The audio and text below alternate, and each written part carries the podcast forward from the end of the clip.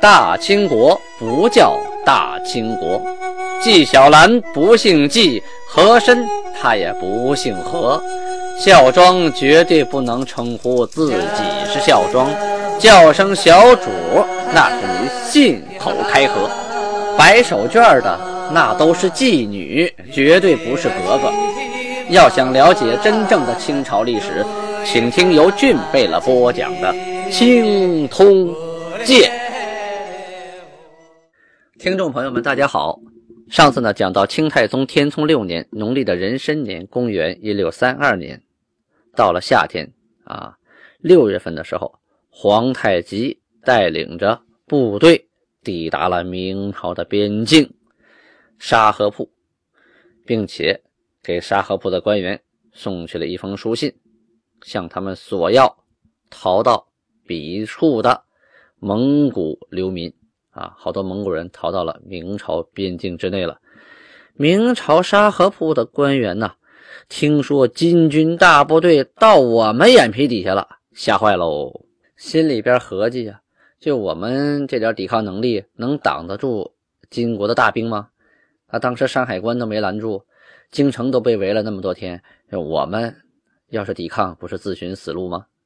于是乎呢，就乖乖的呀。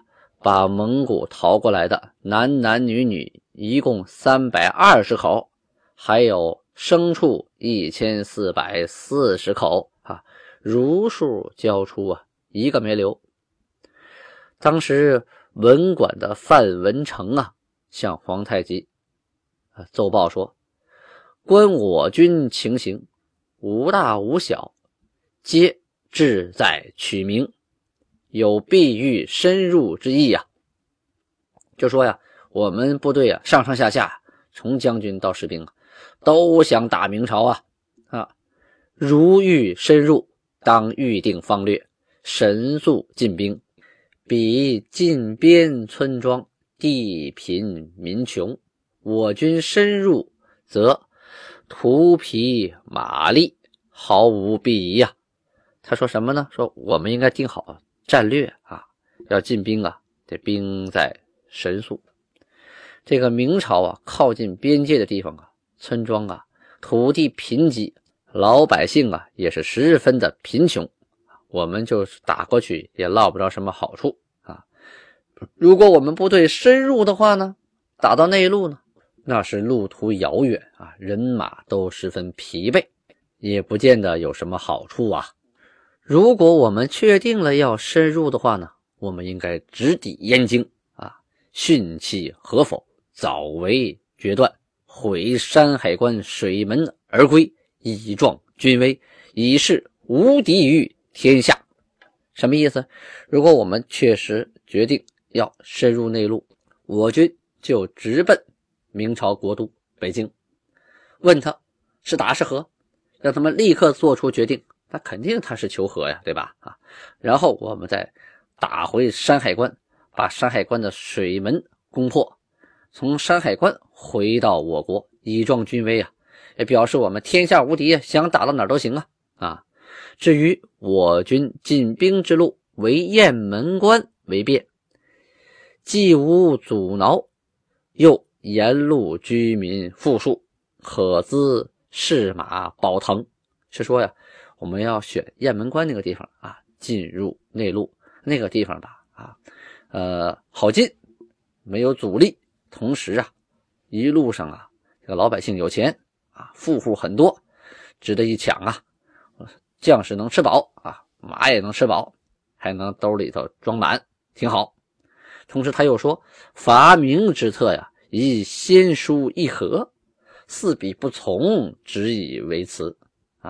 乘信深入，可以得知，是说我们跟明朝打仗啊，最好的办法是先礼而后兵，先递过书信去跟他议和啊，你跟我议和，你献点东西来，我们也不伤你的人，不伤你的牲畜啊，你只要把给我们的礼物准备齐就行了。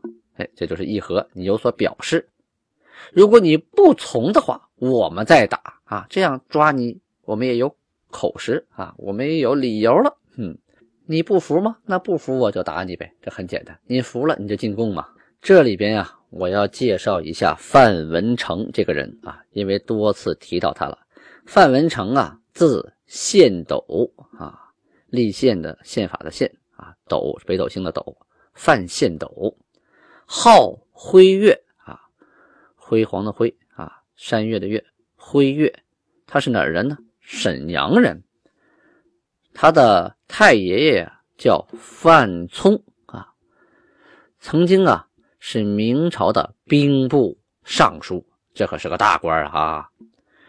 但是呢，跟严嵩啊不和，就是为人正直啊，与奸臣势不两立，最后辞官不做，回家种地抱孩子去了。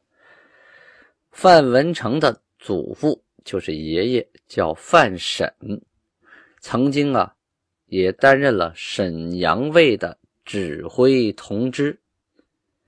范文成啊，年少的时候就十分好学，才思敏捷，善于谋略。长大以后啊，就是县里的生员啊，县学的生员。呃，就是上了县学。天命三年（一六一八年），努尔哈赤攻陷抚顺的时候，他就投奔到了努尔哈赤的帐下啊。后来呢，呃，又跟着努尔哈赤攻打辽阳、沈阳、广宁，广宁就是现在的北镇啊，都出了不少主意。因为他又精通汉语啊，又有文化，又懂谋略，所以啊，很受重视。天聪三年（一六二九年）的时候，皇太极设文馆，就把他啊选拔到文馆当中。从此啊，就参与帷幄呀，就是参与国家大事啊，就是皇帝的最高参谋长啊。这个文馆呢，那都是有学之士啊才能进得去的，就相当于呃总统办公室一样啊。前边咱们提到金军的先头部队到达了明沙河铺啊，要了这些逃过去的蒙古难民。金军的大部队啊，浩浩荡荡的也抵达了沙河铺啊。这个沙河铺的守将啊，还有守官呐，就派人送来了很多的牲畜啊、钱、吃的慰问品啊，贡献给金军。意思呢，就是我求和，我不打啊。你看，我给你送了不少东西。当官不打送礼的吗？我给你送这么多东西，犒劳咱们部队啊。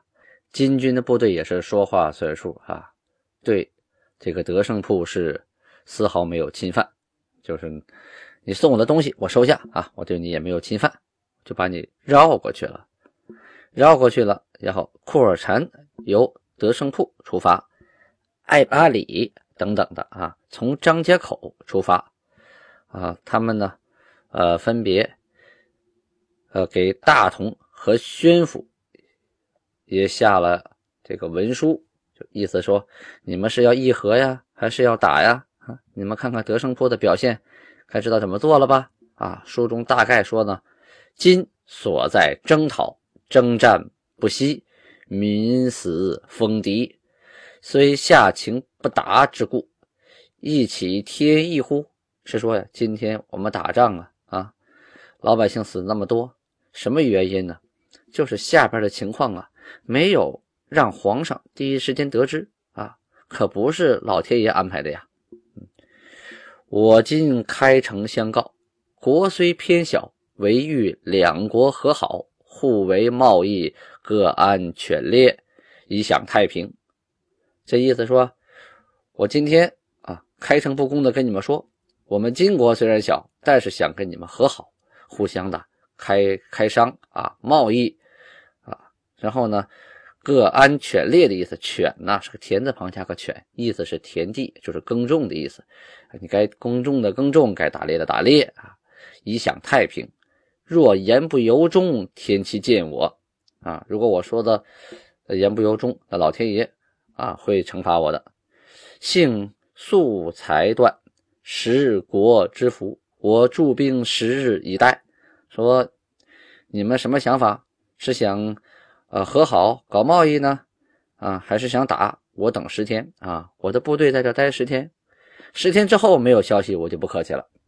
农历六月十四日，金军的后边大部队就是皇太极啊，带领着部队到达了大同边外，驻扎在此。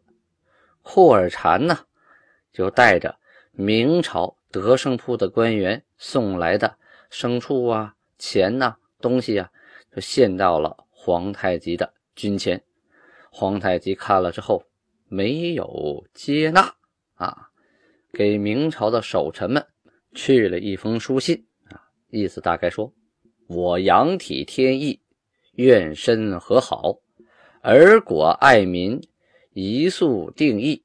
若言时不报，纵欲相待，如军中粮尽何？至书中称谓，孤勿论。我训尔国，我居察哈尔之上，可也？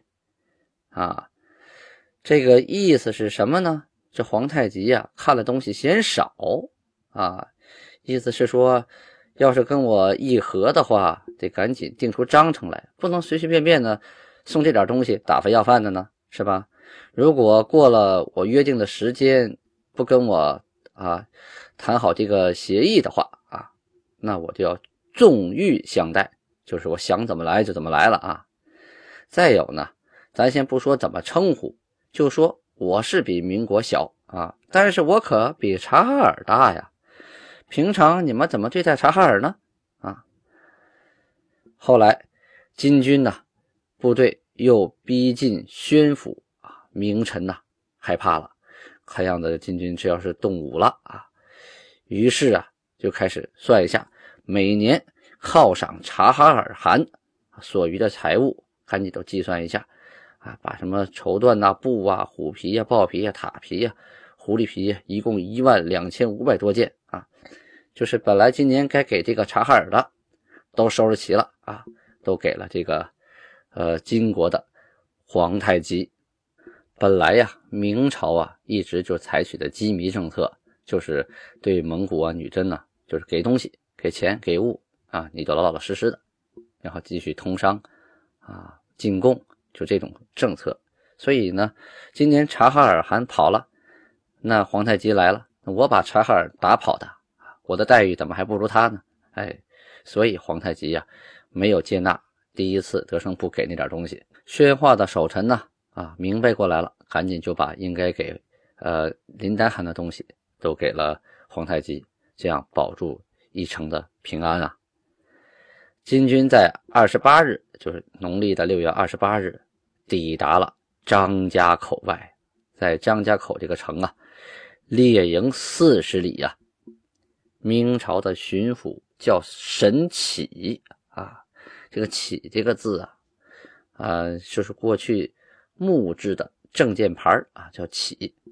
总兵呢，叫董继书。啊，这两个人也不傻呀。啊，对方列营四十里，我可不应打啊！赶紧派人呐，送牛、送羊、送吃的啊，来犒赏三军。皇太极一看，哎，这表现不错啊。嗯，好，大宴请这个巡抚和总兵。在酒席宴间呢，跟他们二人定议和之策啊，同时在张家口开市场。张家口这个地方啊，有个地名叫大镜门啊，我曾经拍过这个电视剧啊，《大镜门》，了解这一段历史。整个长城啊，从东到西，所有的地方都叫什么什么什么关，哎。唯独张家口这个地方有一个大镜门，这个关呢是把守用的，不让你过来，我也不出去。门就不一样了，这个门呢它是开开的啊，你可以进来出去，它是经商的一个通道。所以啊，过去跟外蒙、内蒙啊，还有再远的地方沟通啊，走来走去都是走这个大镜门，在这设官市啊，设贸易市场，是古而有之的。于是，在张家口啊，明朝的巡抚沈启派遣使臣啊，也不算使臣吧，就派遣全权代表与金国的大臣啊，也是金国的代表，在此盟誓啊，对天盟誓。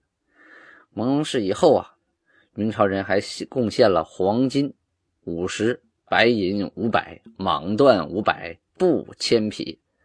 从此呢，宣化、大同以北的这些地区啊，就都为金国所控制了。这金国可就开疆扩土了，不是原来整个东北那一片地方了。这从宣化、大同往北这一片，再加上东北，这面积可就不小了。您看看中国地图，您就知道了。阴历六月二十九日，档案记载，皇太极晋升豪格为和硕贝勒。啊，这个和硕贝勒就比一般的贝勒要大一级了啊。这个和硕呀，就相当于一个旗啊，这个感觉。这个八和硕贝勒，那就是八个管旗的贝勒呀，了不得呀！啊，这豪格呀，是皇太极的大儿子。他的母亲呢是叶赫那拉氏，豪格呀生而英毅，多智略，就这个这小伙子啊有智商，而且呢勇敢啊。最早的时候啊，从征蒙古的董魁、察哈尔、鄂尔多斯等部啊屡立战功，被封为了贝勒。大家注意啊，现在。这个贝勒的称呼啊，已经不完全是以前的定义了。我刚讲青铜剑的时候，跟大家说过，贝勒最早在女真语中啊，继承伯吉列，这是用汉语记录的。嗯，其实就是相当于头人啊，头领被大家尊重的带头人，就这么个意思。但是呢，当金国啊成立国家之后，这个贝勒啊，就慢慢的变成了一个封号了啊。普通的贝勒呀，还有和硕贝勒呀，这不一样了。这个封成这个贝勒就得有一定待遇了，那不是说随便谁想叫贝勒就叫贝勒。但是与此同时呢，蒙古各个部落大大小小的这些领头人，仍然还称为诸贝勒。哎，所以这个贝勒呀，在这个历史时间呀，既有封号啊，就是像是一个赐给的一个爵位一样啊，同时呢。它也还有原来那个意义的存在。我曾经讲过嘛，在满族的传统说部《尼山萨满》当中啊，里边巴彦巴拉杜员外就跟下边两个仆人说：“新的贝勒阿哥呢？”意思说：“你们的公子呢？啊，就是我儿子呢。”他对下边两个仆人说：“贝勒阿哥，就是你们的公子阿哥呢。这个贝勒就是你们俩的头呢。”啊，他带了你们几十人出去打猎，人怎么没有回来呀？哎，所以他称为贝勒阿哥。在天命十一年（一六二六年）八月，皇太极继位，豪格呀，当时年方十七岁。这个时候，在宗室的贵族当中已经崭露头角了。十七岁啊，已经大小伙子了啊。同年的十月，豪格呀，就跟随着。大贝勒代善、阿敏等等啊，去从征蒙古的卡尔喀、扎鲁特等部，是所向披靡呀啊，所战皆捷，就是连连取胜啊。天聪元年（一六二七年）五月，皇太极亲率大军征明，到广宁的旧边啊，到广宁外，就现在的北镇呐，分兵三队。命豪格贝勒等等率领精骑兵啊，打前阵当前部正印先锋官呢啊，在前面开路。有明兵两万与豪格前军相遇啊，这豪格就带兵打败了这明军的两万人。